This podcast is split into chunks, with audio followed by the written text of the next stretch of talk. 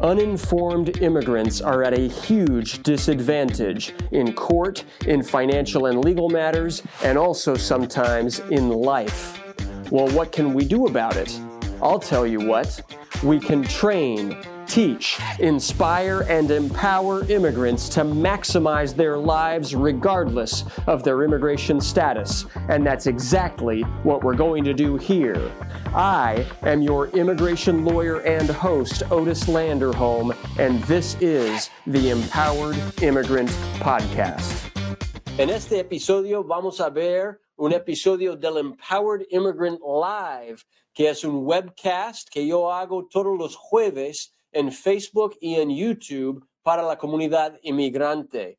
Así que si usted tiene alguna pregunta sobre inmigración, que no dude en unirse a nosotros en el próximo jueves para ver el Empowered Immigrant en vivo y por ahora que disfrute el episodio. Gracias.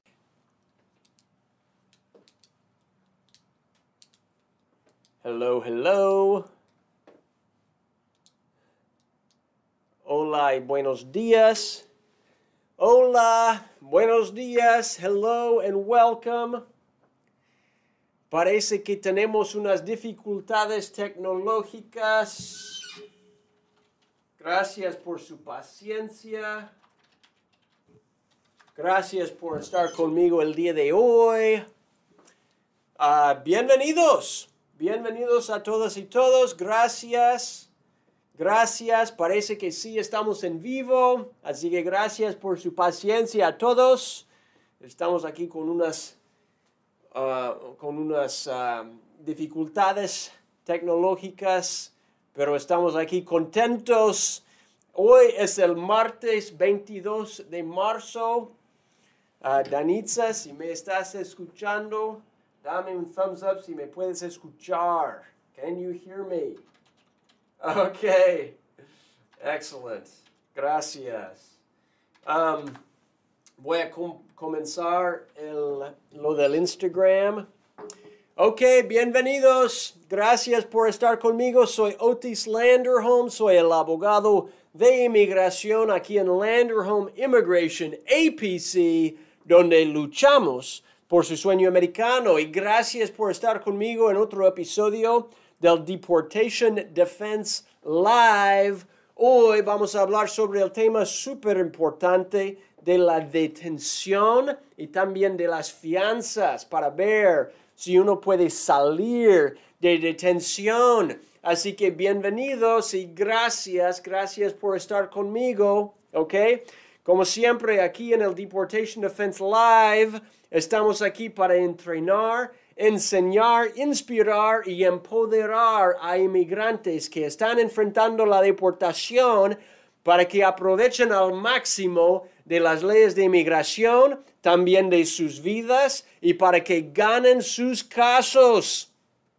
Usted está enfrentando la deportación en corte de inmigración o usted conoce a alguien que está enfrentando la deportación en corte de inmigración actualmente, pues si es así, usted sabe que no es fácil. No es fácil, las leyes es cuesta arriba. Las leyes están en nuestra contra. Y aquí en el Deportation Defense Live estamos aquí para darle los chances mejores de ganar su caso. Es por eso que estamos aquí. ¿Ok? Por eso que estamos. Así que hoy nuestro tema es la detención migratoria y también las fianzas. Y gracias, gracias a todos que me han mandado sus preguntas. Ya hablamos de ese tema en inglés y ahora vamos a hacerlo en español. ¿Ok? Y gracias, Christopher, gracias por estar conmigo. Gracias en YouTube por estar conmigo. Gracias en Facebook, en TikTok, en Instagram. Pues bienvenidos a todos. Gracias por estar conmigo el día de hoy. Ok, como siempre, vamos a comenzar con lo básico. Ok, si usted está detenido por inmigración, los chances son pocos, son mínimos de que realmente me está viendo actualmente. ¿ok? Porque si uno está detenido, pues los cárceles, los centros de detención de inmigración, pues no le dan mucho acceso al Internet, a YouTube, a TikTok, a los detenidos. ¿Ok? Estoy diciendo la verdad. no, no dan ah, esos beneficios a inmigrantes que están en detención. La detención migratoria no es como los cárceles del condado, no es como un, centro de, rehabilitación en, ah, ah, um, en, el proceso criminal que a veces uno tiene aquí en Estados Unidos es mucho peor, ¿ok? En mi experiencia es uno de los centros de detenciones peores que hay. Y si usted conoce a alguien detenido, hay que actuar rápido, rápidamente. ¿Ok? Son los casos de inmigración que muevan lo más rápido. O sea, son los casos más rápidos que existen. ¿ok? Aún durante la pandemia, todos los casos están parados, menos los casos de detención, que seguían moviendo lo más rápido que, más rápido que todos. Y legalmente hay dos preguntas claves. ¿Ok? Primero, que es, el, que es la cosa más importante para comenzar, es si podemos sacarle a uno de detención. Y la segunda pregunta es si podemos ganar su caso o cómo podemos mejorar los chances de ganar el caso. Pero mi práctica hoy, el episodio hoy, es todo hablando de la primera pregunta, ¿cómo podemos sacarle de detención? Y eso debería ser el foco primario, el foco más importante de usted. ¿Cómo sacarle? ¿Cómo sacarle? ¿Cómo sacarle de la detención. Nadie quiere estar encarcelado. ¿Ok? Es horrible estar detenido durante el proceso y si es posible sacarle, pues deberíamos sacarle. Y a veces es posible, a veces no. Y para contestar esa pregunta, pues necesitamos hablar un poco, necesitamos entender, comprender un poco la diferencia entre los oficiales de inmigración de ICE y de la patrulla fronteriza y versus el poder y, y, la jurisdicción de los jueces de inmigración. Es importante entender la diferencia. También es importante entender que hay, algunas, hay algunos programas que son como alternativas a la detención. Así que listos, vamos a hablar de esas cosas. ¿Ok? ¿Listos todos? Primero hablamos de ICE. ¿Ok? De ICE, de los oficiales de inmigración. Hay que saber que ICE y también la patrulla fronteriza, ellos tienen el poder bajo la discreción de ellos. Ellos tienen el poder de dejarle a uno salir de detención, de parolarles para que entren a Estados Unidos o de ponerle a uno en un programa que es una alternativa uh, de detención. Okay, hay un programa que se llama el programa ISAP. Okay, el programa ISAP se llama. El programa ISAP en inglés es Intensive Supervision of Aliens Program.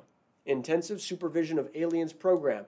Básicamente es poner un monitor en el tobillo de uno. ¿Ok? Un monitor de GPS, ¿ya? Que, que puede como ver a dónde va uno en cada instante.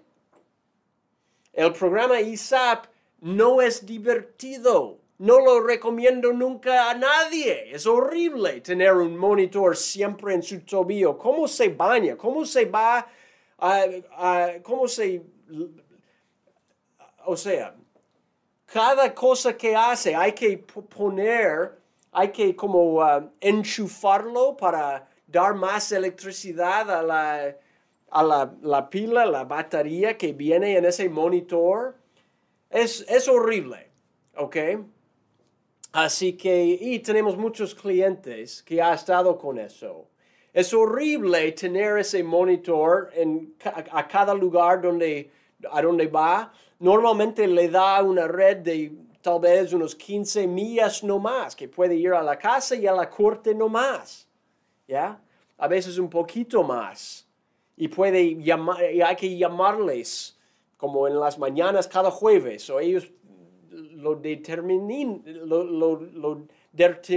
determinan cuando hay que llamarles para hacer como un check-in regularmente acerca de su caso. No es divertido, pero es mejor que estar detenido. Es mejor que estar encerrado. ¿Ok? Y sí es uno de los, de los programas que es una alternativa. Hay que saberlo. La otra cosa que tiene el poder ICE y la patrulla fronteriza, la otra, el otro poder que tienen es que pueden parolar a uno para entrar a Estados Unidos y darles una noticia de aparecer en corte de inmigración para comenzar procedimientos de deportación en contra de uno. También tienen el poder ellos de detener, no dejarle salir, detener y darle a uno una fianza. Paguen la fianza y uno sale de detención y si sigue cooperando con el caso, van a devolverle el dinero. Pero si uno se esconde, si uno se, se, se, vaya del proceso, pues van a perder el dinero. O ICE también puede decir, mira, están detenidos y no hay fianza. Van a detenerle. ¿Ok? Y si ellos hacen eso, uno tiene el derecho de lucharlo. Uno tiene el derecho de ir ante el juez si ellos dicen que van a detenerle y van a darle una fianza de 25 mil dólares, de 50 mil dólares, de 100 mil dólares, usted puede ir, mira, vamos al juez. Usted puede decir que vamos a, vamos a luchar en contra de eso. O si ICE dice que no hay fianza, podemos luchar en contra de eso ante un juez. Podemos pedir una audiencia de fianza para para pedir y exigir una, una, una fianza mandado por el juez de inmigración. ¿Ok? Pero ¿cuándo? ¿Cuándo podemos hacer eso? Pues primero tenemos que entender, hay personas que son elegibles para pedir fianza y hay otras personas que no. ¿Ok? El código de inmigración la sección 236C, ¿ok? Nombra, lista algunas personas que no son elegibles para fianza, que, que, son sujetos de la detención obligatoria, que no pueden salir de detención. Básicamente, si uno tiene ciertos crímenes, ¿ok? Crímenes que involucran la, algo inmoral según la ley cuando hay una sentencia de más que seis meses, crímenes que tienen algo que ver con drogas, crímenes que son felonías agravadas, pues esas cosas no hay, no hay elegibilidad para salir con fianza. Van a seguir deteniéndole durante el proceso de deportación. ¿Ok? Pero si no es eso, si no es eso, pues uno tiene el derecho de argumentar la fianza. Y hay dos elementos, hay dos factores para argumentar fianza. Uno es hay que demostrar que el cliente, que el inmigrante no es un peligro a la comunidad. ¿Ok? Y el segundo es que uno no es riesgo de fugo, de no, que no va a huir, no va a esconderse, que va a seguir con el proceso. Así que, ¿cómo presentamos eso? ¿Cómo mostrar eso? Pues primero, imagínese, estamos en corte, el juez está allí, nuestro cliente está en un centro de detención, pero aparece en corte a través de video, a través de video nomás. Imagínense nosotros o yo como abogado, mi oficina como abogado, estamos ahí. Juez, juez, escúcheme. mi cliente no es peligro a la comunidad. ¿Por qué? Porque no tiene récord criminal. O si tiene récord criminal, mira, el crimen que tiene no fue violento, no fue como peligroso en su en, el tipo de crimen que fue. O si fue peligroso, si fue violento, pues mira, juez, él está completamente rehabilitado. Nunca jamás va a volver a pasar de nuevo. Y aquí están las pruebas. Ha completamente cambiado su vida. Tenemos que argumentar esas cosas. Y segundo, que hay que argumentar que no es riesgo de fuga, que no va a huir del proceso, que no va a esconderse, no va a salir y estar en las sombras y, ¿ok? ¿Y cómo demostramos eso? Mira, juez, escúchame, él tiene su trabajo, es un buen trabajador, él tiene su familia, él va a quedar aquí con su familia para luchar su caso. Tiene su vida, tal vez aquí en California. Tiene su casa, está en esa dirección. Ha estado allí por más que 17 años. Él está casado. Aquí está su esposa. Ella está lista para dar su testimonio. Aquí están sus tres hijos. Todos quieren tenerle en su casa. No va a huir no va a esconder del proceso, él quiere estar con su familia. Hay que estar listo de presentar esas cosas, esos argumentos al juez de inmigración.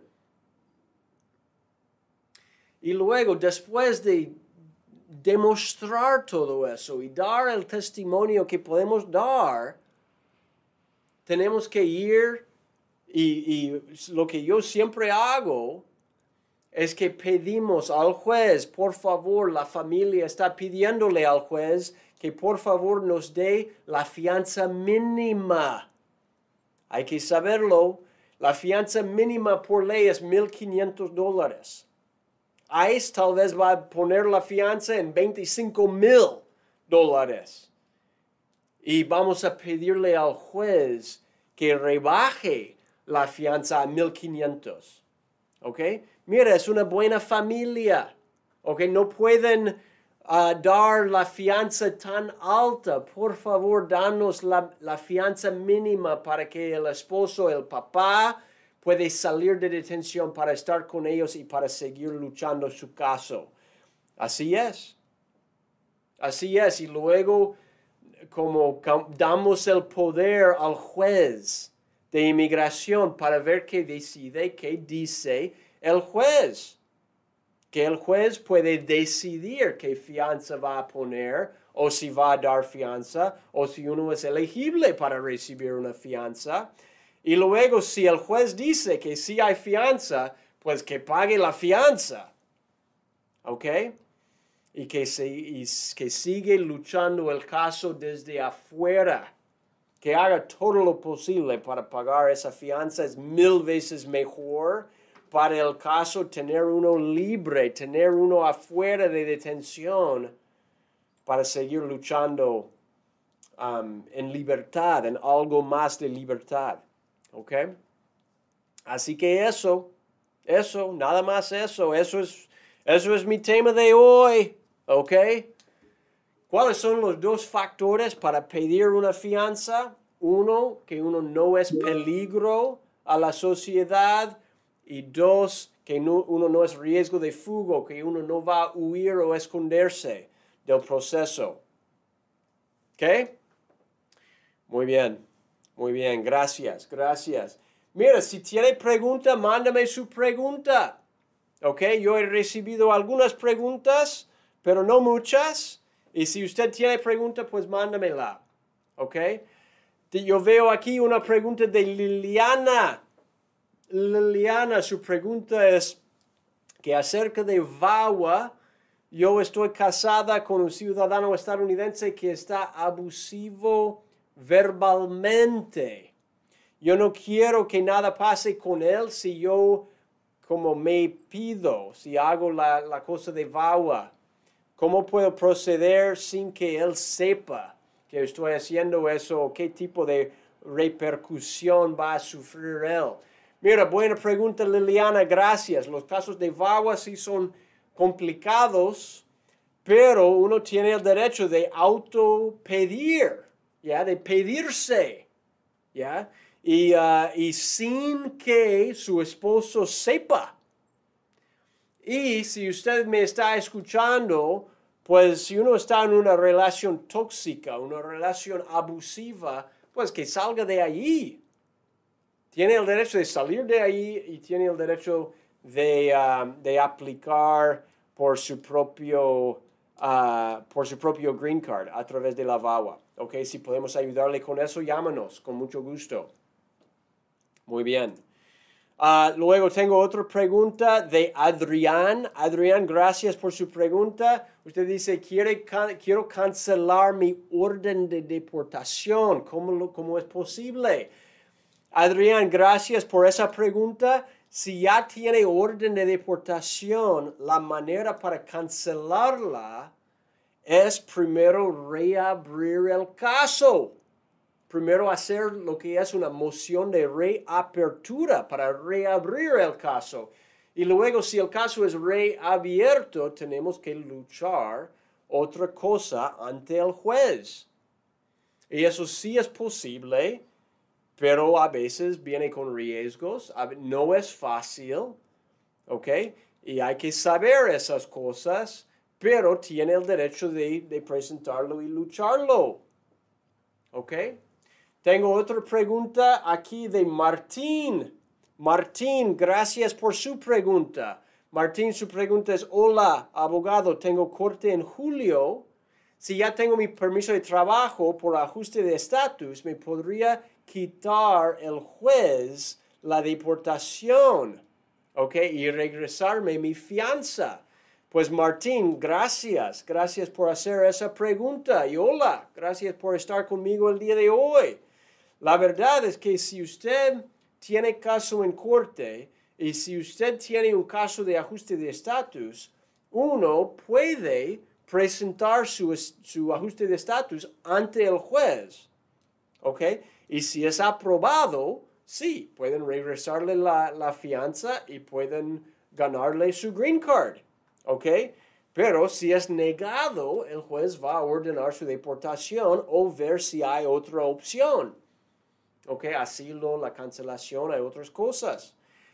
A veces también, Martín, buena pregunta, a veces también es opción cerrar el caso en corte o terminar el caso en corte y seguir con el ajuste de estatus afuera del corte.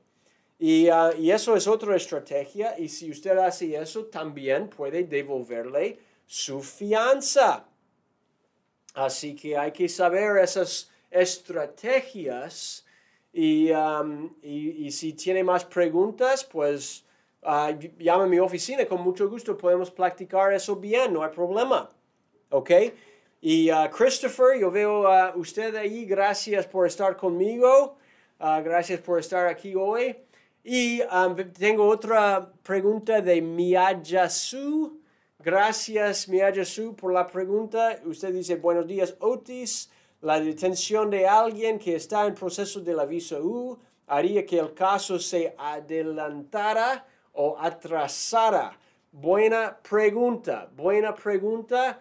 Um, normalmente cuando, cuando yo tengo casos de la visa U para una persona detenida, normalmente podemos hacer cosas para tener el caso un poco más rápido de la visa U, ¿ok? Y normalmente hay argumentos mejores para sacar uno de detención. ¿Ok? Pero um, hay varios factores ahí también. Si usted conoce a alguien detenido, pues debería, o llame a mi oficina, debería tener un abogado luchando su caso lo antes posible para que no le deporten. Porque a veces ICE va a decir, mira, le vamos a deportar y puede seguir luchando su visa U desde, desde afuera, desde su país de origen. Que eso sí es cierto, pero queremos hacer todo lo posible para mantenerle a uno aquí dentro de los Estados Unidos cuando podemos hacer eso. ¿Ok? Miyajasu, pues gracias por su pregunta, gracias por estar aquí con, conmigo el día de hoy. ¿Ok? Otra pregunta que, vengo aquí que veo aquí en Instagram es de Kayla. Kayla, gracias. Usted dice, ¿cuánto tarda en que te dan tu cita en inmigración después de que te piden? Ok, pues gracias por esa pregunta. Kayla, gracias. Una, ah, pues depende de varias cosas. ¿Qué tipo de petición es? ¿Qué tipo de petición? ¿Quién le ha sometido la petición? ¿Fue de esposo o esposa? ¿Fue de hijo a padre? ¿Fue de una hermana? Porque las peticiones familiares tardan, o sea, tienen um, unos tardan dos años, otros tardan 20 años. ¿Ok? Así que hay una gran diferencia, depende de qué tipo de, um, de. Um, pero uh, lo más rápido ahora son como dos años. ¿Ok? Y eso es de, una de un esposo o esposa ciudadano estadounidense. Eso es lo más rápido que existe y hoy, hoy en día están tardando unos dos años. Ok. Um, ok, Jonathan, yo veo a su... Gracias. Usted dice que usted es paralegal con casos de inmigración y, uh, y que está buscando un trabajo. Pues si hay oportunidad en mi, en mi compañía. La verdad es que sí y gracias y yo estoy um, siempre recibiendo aplicaciones de paralegales aquí en mi equipo. Hay que ser, pues, hay que ser lo mejor de lo mejor. ¿Ok? Y si usted es lo mejor de lo mejor, pues dame su uh, resumen, dame su, uh, una carta explicando su interés en trabajar en mi firma y pues ah, con mucho gusto lo reviso. Gracias, Jonathan.